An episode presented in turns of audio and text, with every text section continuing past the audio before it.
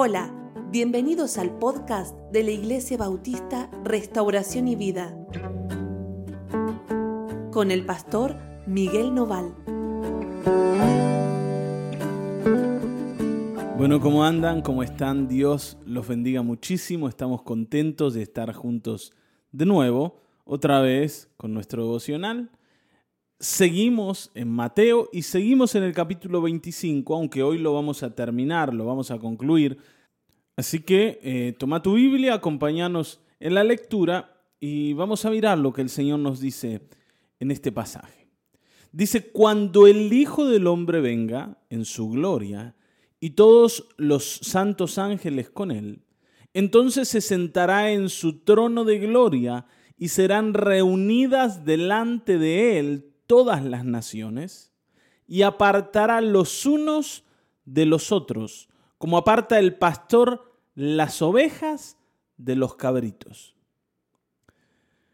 El Señor dice que, y, lo volvemos a repetir porque lo hemos dicho muchas veces, que viene un día donde el Señor mismo, cuando dice el Hijo del Hombre, el Hijo del Hombre es Cristo Jesús.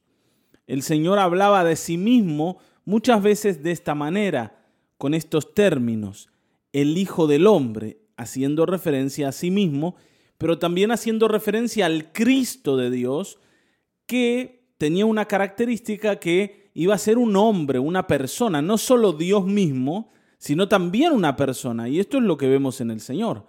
El Señor es totalmente Dios, absolutamente Dios, pero también es totalmente hombre. ¿Es posible esto? Sí, claro que lo es. En Cristo es posible y por eso nuestra salvación tiene valor, porque el Dios del cielo nos ha salvado, pero nos ha salvado como un hombre, como un hombre que paga la deuda del hombre, la deuda que el hombre tenía que pagar. Así que otro día vamos a, profundizar más, aunque el mes pasado, hablando de eh, la salvación de Dios, hemos hablado de algunas de estas cosas. Si quieren pueden volver a oír los devocionales aquellos, ¿no? Ustedes saben que están ahí guardados y si quieren pueden volver a oír y de paso les recomiendo que lo hagan.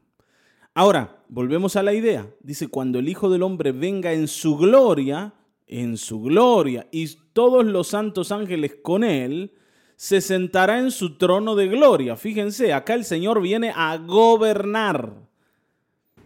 Cuando Jesús estuvo entre nosotros por primera vez, cuando nació y vivió entre nosotros y fue a la cruz, lo hizo como un siervo, como alguien que vino humilde, no vino en su gloria, en su poder, mostrando que era Dios, sino como alguien que vino a servirnos. Y de esto habla la Escritura, alguien que se hizo obediente hasta la muerte misma. Ahora, cuando venga la segunda vez, no va a venir de esa manera, sino como alguien que viene a gobernar, a tomar el trono y a juzgar a las naciones. Por eso dice, serán reunidas, versículo 32, delante de él todas las naciones y apartará los unos de los otros como aparte el pastor las ovejas de los cabritos. ¿Qué es esto? ¿Qué, ¿Qué, es esto? ¿Qué es esto de apartar? Bueno, el Señor va a diferenciar a los que son de Él y a los que no lo son. Y fíjense cómo el Señor lo relata acá para que entendamos qué es lo que va a ocurrir en ese momento. Es bastante específico, pero también es bastante duro. Y ahora van a ver. Dice, versículo 33, dice, y pondrá las ovejas a su derecha y los cabritos a su izquierda. ¿No? Hay naciones ovejas, hay naciones cabritos. Vamos a ver de qué habla eso. Dice, entonces el rey dirá a los de su derecha, a las ovejas, venid benditos de mi Padre, heredad el reino preparado para vosotros desde la fundación del mundo, porque tuve hambre y me diste de comer, tuve sed y me diste de beber, fui forastero y me recogisteis, estuve desnudo y me cubristeis, enfermo y me visitasteis en la cárcel y vinisteis a mí. Entonces los justos le responderán diciendo, Señor, ¿cuándo te vimos hambriento y te sustentamos, o sediento y te dimos de beber? ¿Y cuándo te vimos forastero y te recogimos o desnudo y te cubrimos? ¿O cuándo te vimos enfermo o en la cárcel y vinimos a ti? Eso no, no, no ocurrió nunca. ¿Cuándo pasó esto? Por lo que nos querés premiar y está bueno, pero ¿cuándo pasó? Y entonces el rey respondiendo, versículo 40, les dirá, de cierto os digo que en cuanto lo hiciste a uno de estos, mis hermanos más pequeños, a mí lo hicisteis. Ah, claro. Claro. ¿Cuándo lo hicimos con el Señor? Con Él, con Él en persona, no lo hicimos, pero lo hicimos con Él en la vida de otros. Y yo tengo que entender esto.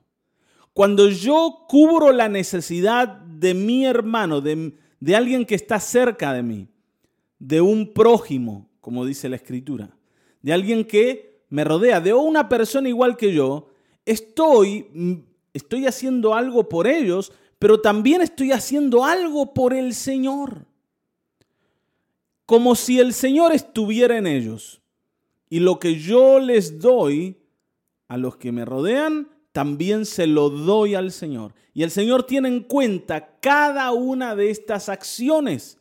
Fíjense qué detalle el Señor tiene y, de cuántas cosas se recuerda. Dice, Tuve hambre, me diste de comer, tuve sed, me diste de beber, fui forastero, me recogisteis. Estuve desnudo, me cubristeis, enfermo, me visitasteis. Estuve en la cárcel, vinisteis a mí. Cada acción el Señor la recuerda, pero no la recuerda porque Él la vivió, sino la recuerda porque vio que otros, como dice acá, sus hermanos, las, las vivieron y nosotros pudimos ayudarlos en esa situación. Y esto nos tiene que enseñar algo súper, pero súper y mega importante. Y es que nosotros no podemos servir a Dios si no servimos a las personas. No podemos vivir una vida para Dios si no vivimos una vida para las personas. Yo sé que todos nosotros estamos muy pendientes de nosotros mismos. Y entonces estamos pendientes de que a nosotros nos vaya bien, de que nosotros no pasemos hambre, de que nosotros no pasemos sed, de que nosotros no tengamos frío cuando es invierno, de que nosotros estemos acompañados en todo lo que hacemos y reclamamos eso a los demás. Normalmente así, así lo vivimos. Eh, me dejaron solo. Y yo, y, yo no sabía qué hacer, pero estaba solo ahí y nadie vino, nadie me dio bolilla, nadie me tiene en cuenta a mí porque todos están pendientes de los demás y de mí nadie está pendiente.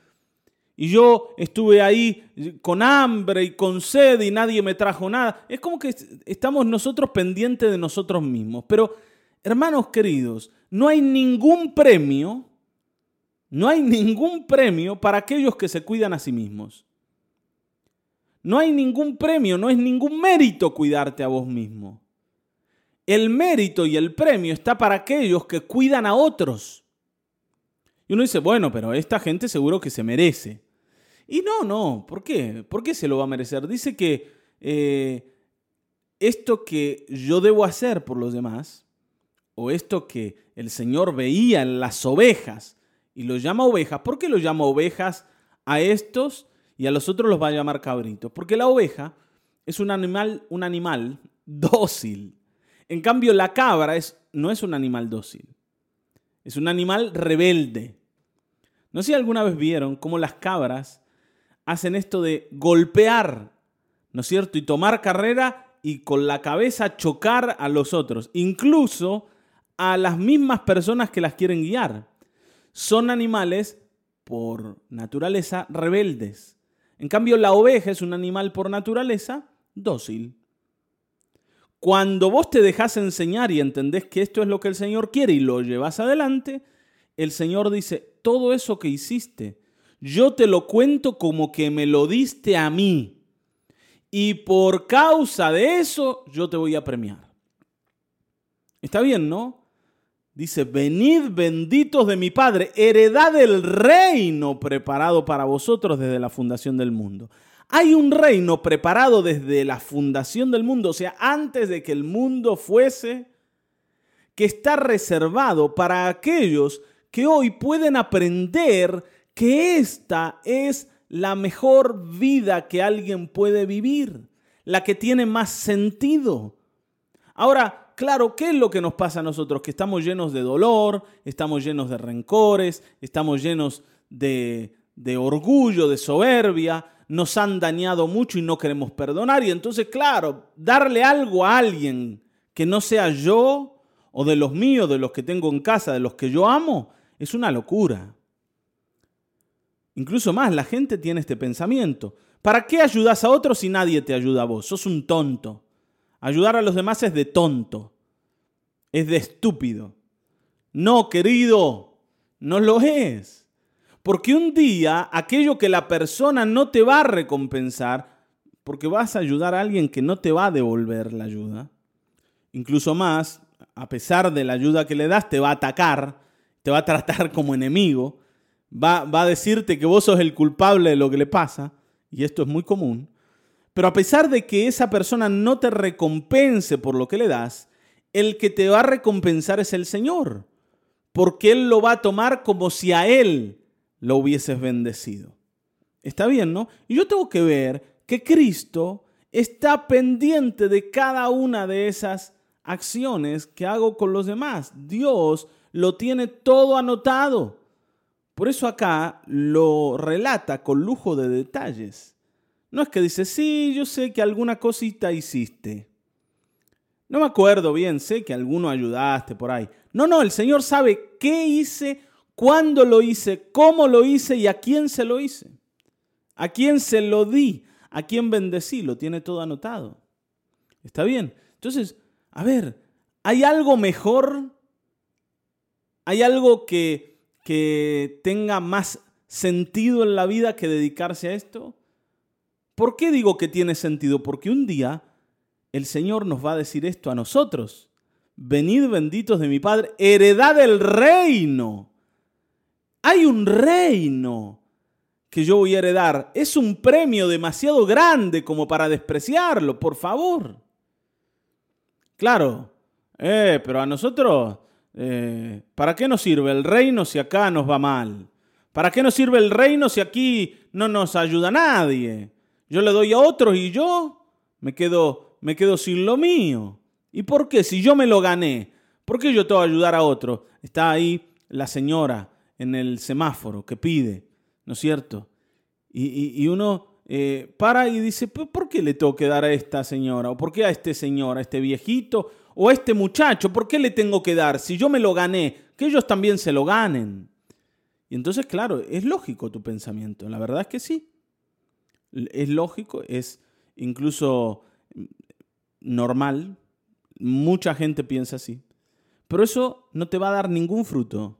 Ese pensamiento lo único que te va a dar es alimentar el orgullo y sentir que sos mejor que los demás, que sos mejor que el otro que está pidiendo ahí. Primero, no lo sos, no sos mejor, porque si tenés algo, el Señor te lo ha dado. Y te lo ha dado con la idea de que vos te des cuenta de la necesidad que hay a tu alrededor, que dejes de mirarte el ombligo. Y el Señor no te lo pide simplemente como algo que tenés que hacer porque Él lo manda, sino que el Señor va a premiar a aquellos que lo hagan. Como un mérito, aunque tampoco es mérito.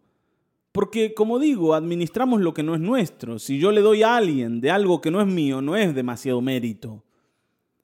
Simplemente estoy, estoy atento o estoy consciente de la necesidad de los demás.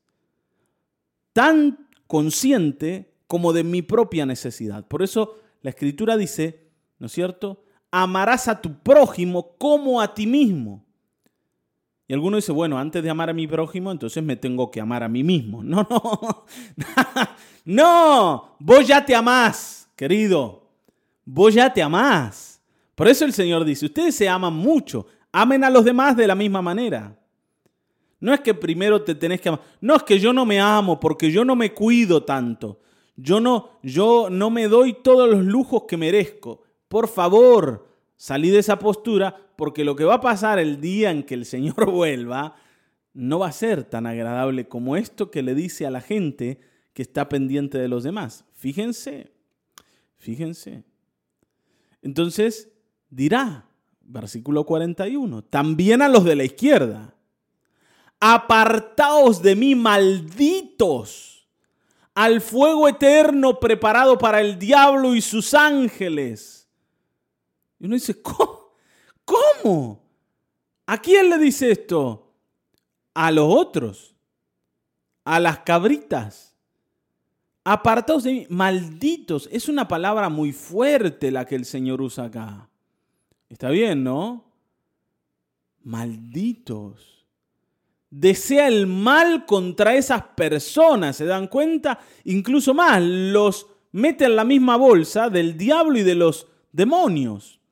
El diablo y sus ángeles. Dice, apartaos al fuego eterno. ¿Por qué, Señor? ¿Por qué tanta, por qué tan ensañamiento? ¿Por qué tanto enojo? ¿Por qué? Versículo 42. Porque tuve hambre y no me diste de comer. Tuve sed y no me diste de beber. Fui forastero y no me recogisteis. Estuve desnudo y no me cubristeis. Enfermo y en la cárcel y no me visitasteis. Entonces también ellos le dirán, Señor, ¿Cuándo te vimos hambriento? ¿Cuándo estuviste sediento, forastero, desnudo, enfermo o en la cárcel y no te servimos? No es verdad eso que estás diciendo. Si nos hubiésemos dado cuenta que estabas pasando por ese tipo de necesidad, ¿cómo nosotros no íbamos a reaccionar? ¿Vos nos crees capaces de no reaccionar frente a una necesidad del Señor, del Hijo de Dios? ¿Cómo vamos a hacer eso, Señor? No es verdad te estás equivocando, Señor, estás un poco enojado, pero fíjate que nosotros no somos los culpables. El diablo sí, el diablo sí porque es malo, tiene cuernos. nosotros pensamos que el diablo es peor que estos, ¿no es cierto? Que las cabritas. No es peor, es igual. ¿Por qué digo que es igual? Porque el castigo para el diablo y para las cabritas va a ser el mismo. ¿Entienden? ¿Entienden? Por favor, hoy tenemos que despertarnos. Porque para el Señor, el orgulloso, el soberbio y el egoísta tiene en su interior la semilla del diablo, la semilla de Satanás. Y aunque no tengas cuernos, está bien, ¿no? Porque nosotros imaginamos al diablo con cuernos. Por eso lo digo, está bien, ¿no? O con una cola larga. Eh, así, con un tridente en la mano, esa, esa idea, ¿no? El, hombre de rojo. Bueno, aunque no te parezcas físicamente al diablo, en el corazón, mientras esté lleno de orgullo, de soberbia, de, altivez, de egoísmo, de individualismo, de apatía para, para mirar a los demás, la semilla de Satanás está dentro tuyo y te va a llevar a la misma condenación que la del diablo. Así que hoy es tiempo de poder entender que yo tengo que cambiar.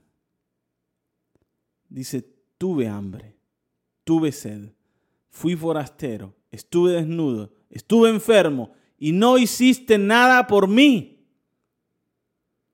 ¿Cuándo, Señor? ¿Cuándo hicimos eso? No es verdad. Sí lo es, dice entonces responderá, de cierto os digo, que en cuanto no lo hicisteis a uno de estos más pequeños, tampoco a mí lo hicisteis.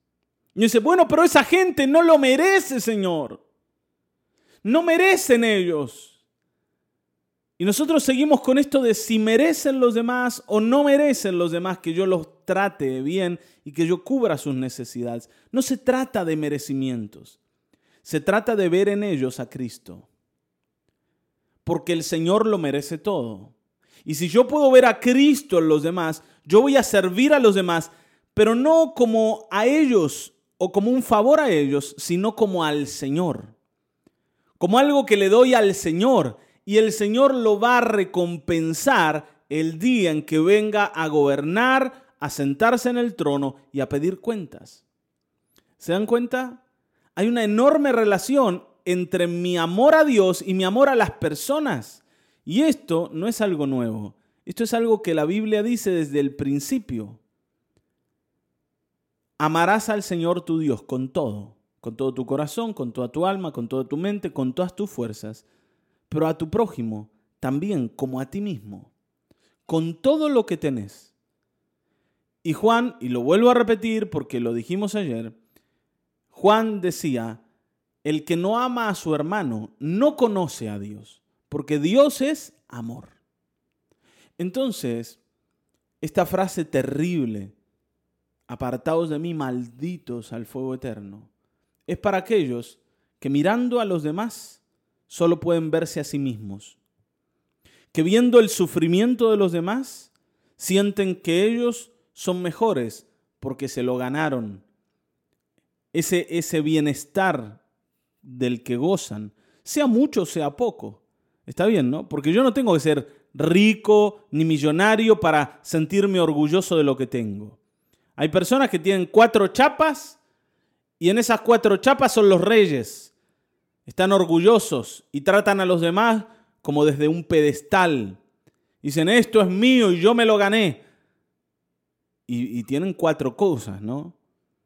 El orgullo no depende de lo que tengo, depende de un corazón que se revela contra Dios, que se hace a sí mismo Dios y que decide voltearle la cara a las personas.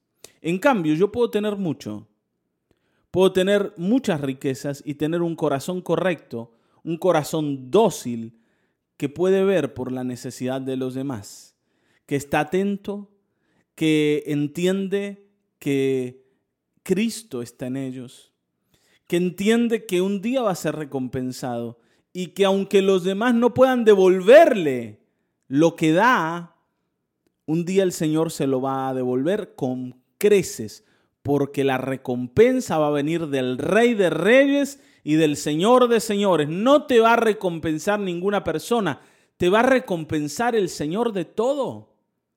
Yo quiero eso. Está bien, ¿no? Yo quiero eso. Y por eso hoy hacemos lo que hacemos. Y por eso siempre te digo, lo que necesites, yo si puedo dártelo, te lo voy a dar. Necesitas, que te vayamos a ver, te vamos a ir a ver, necesitas que te ayudemos, te vamos a ayudar. ¿Por qué lo hacemos? Porque entendemos esto, porque queremos ver a Cristo en los demás. Esto no es un mérito nuestro. Simplemente es que un día alguien lo hizo por nosotros y vio a Cristo en mí. Y entonces yo también tengo que hacer lo mismo y ver a Cristo en los demás. Y esto te lo digo para que vos hagas de la misma manera. Mira a Cristo en la gente. Y entonces el Señor un día te va a llamar como a las ovejas. Vení, bendito de mi Padre. Hoy vas a heredar un reino lo preparé desde la fundación del mundo para dártelo. Y como has hecho lo que tenías que hacer, y me prestaste atención y me cuidaste y tuviste memoria de mi situación, yo hoy te voy a honrar. Pero aquellos que se dediquen a cuidarse a sí mismos, que se vuelvan al egoísmo y sientan que los demás no merecen que ellos los cuiden, que no merecen la atención y el amor que podemos darle van a ser castigados con la misma condenación con la que va a ser castigado Satanás y los demonios. Librémonos de ese día de condenación y vengamos al día de herencia y de premio y de gozo delante de nuestro Señor. Amén. Vamos a orar. Padre Celestial, gracias Señor por tanta fidelidad y misericordia por tanto amor al predicarnos esta palabra, porque nos hace abrir los ojos y ver aquello que debemos ver. ¿Dónde, Señor, tenemos que estar atentos a las personas, a sus necesidades, a sus luchas, a sus dificultades? Donde podemos ayudar, donde podemos cubrir, donde podemos saciar, queremos hacerlo, Señor, porque allí en ellos te queremos ver a ti, te queremos mirar a ti. En el nombre de Jesucristo, gracias, porque tú quieres premiar a aquellos que hacen estas cosas. Pero nadie, ninguno de nosotros jamás va a poder cubrir como tú cubres, va a poder bendecir como tú bendices, va a poder saciar como tú nos has saciado a nosotros. Gracias Señor por tu favor, por tu amor, por tu misericordia. Anhelamos ver ese día en medio nuestro pronto.